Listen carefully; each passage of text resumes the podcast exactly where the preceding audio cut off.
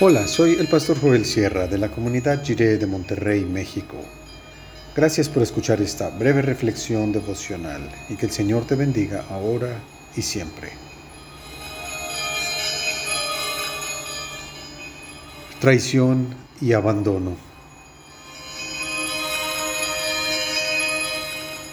Dice Marcos 14, del 43 al 52 en la versión La Palabra. Todavía estaba Jesús hablando cuando se presentó Judas, uno de los doce. Venía acompañado de un tropel de gente armada con espadas y garrotes que habían sido enviados por los jefes de los sacerdotes, los maestros de la ley y los ancianos. Judas, el traidor, les había dado esta contraseña. Aquel a quien yo bese, ese es. Aprésenlo y llévenselo bien sujeto. Al llegar, se acercó enseguida a Jesús y le dijo, Maestro, y lo besó. Los otros, por su parte, echando mano a Jesús, lo apresaron. Uno de los que estaban con él sacó la espada y de un golpe le cortó una oreja al criado del sumo sacerdote. Jesús entonces tomó la palabra y les dijo, ¿por qué han venido a arrestarme con espadas y garrotes como si fuera un ladrón? Todos los días he estado entre ustedes enseñando en el templo y no me han arrestado, pero así debe ser para que se cumplan las escrituras. Y todos los discípulos lo abandonaron y huyeron. Un muchacho cubierto solo con una sábana iba siguiendo a Jesús. También quisieron echarle mano, pero él, desprendiéndose de la sábana, huyó desnudo.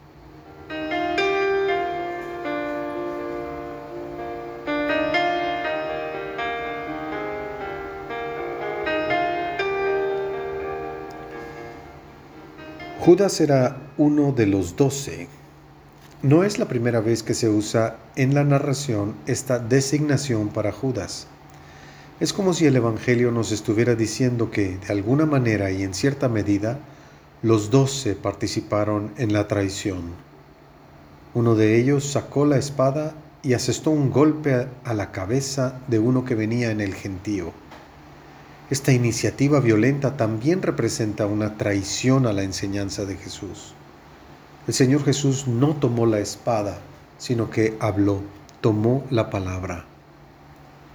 Todos los discípulos lo abandonaron y huyeron. En lugar de acompañarlo para escuchar cómo enfrentaría al sumo sacerdote, lo abandonaron. Él fue capaz de calmar la tormenta con una orden suya pudo resucitar a la hija de Jairo con un toque de su mano. Aquellos discípulos sabían bien que el Señor Jesús es poderoso. Aún así, huyeron y lo abandonaron.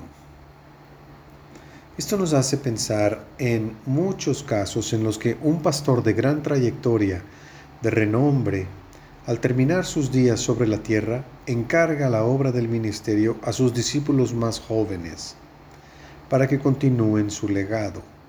Sin embargo, ocurre una gran desilusión. Sus discípulos se comportan como si no hubieran recibido entrenamiento de un buen maestro, como si no hubieran sido discipulados por el pastor.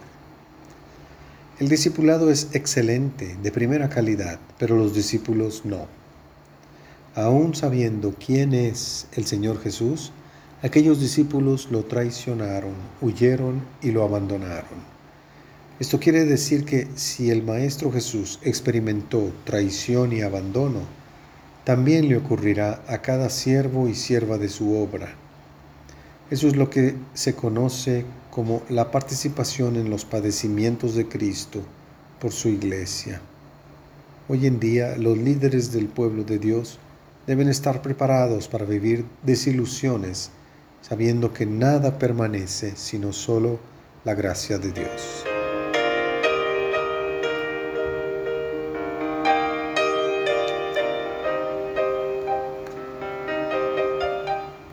Oremos.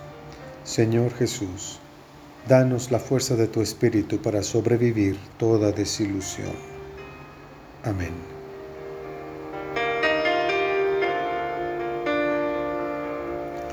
El pueblo de Dios no debe nunca dejar de asombrarse por la maravillosa gracia de Dios.